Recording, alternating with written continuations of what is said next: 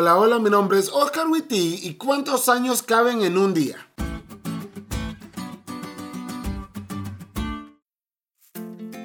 Antier Denis nos decía que el GPS que debemos utilizar para mantenernos ubicados es el GPS de la profecía bíblica.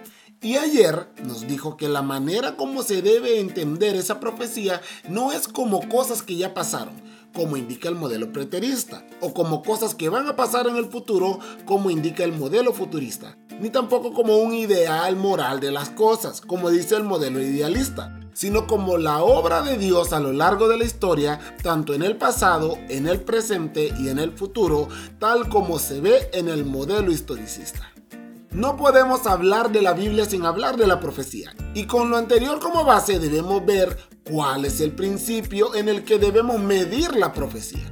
Puesto que la profecía bíblica se interpreta por medio del modelo historicista, reitero, Dios a lo largo de la historia, el principio por el cual vamos a estudiarlo es el principio día por año.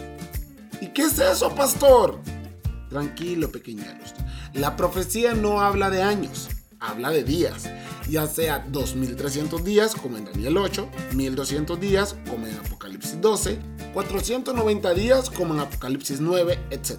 Esto supone un problema para mucha gente que lee la profecía de forma literal y no simbólica. Si las bestias y los tiempos que vemos en la profecía representan grandes imperios, entonces los periodos de tiempo deben representar algo más grande que solo días.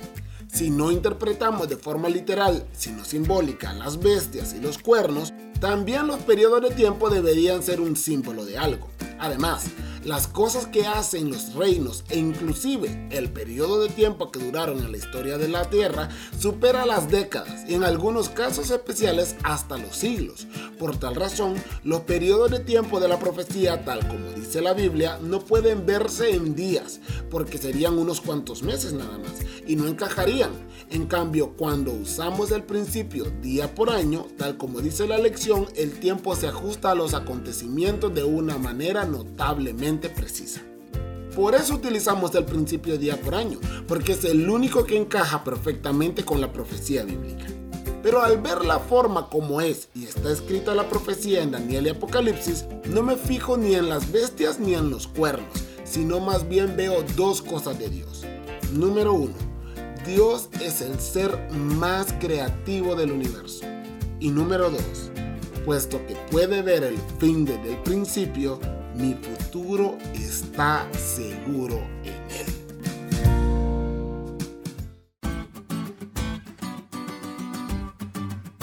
¿Te diste cuenta de lo cool que estuvo la lección? No te olvides de leerla y compartir este podcast con todos tus amigos. Es todo por hoy, pero mañana tendremos otra oportunidad de estudiar juntos.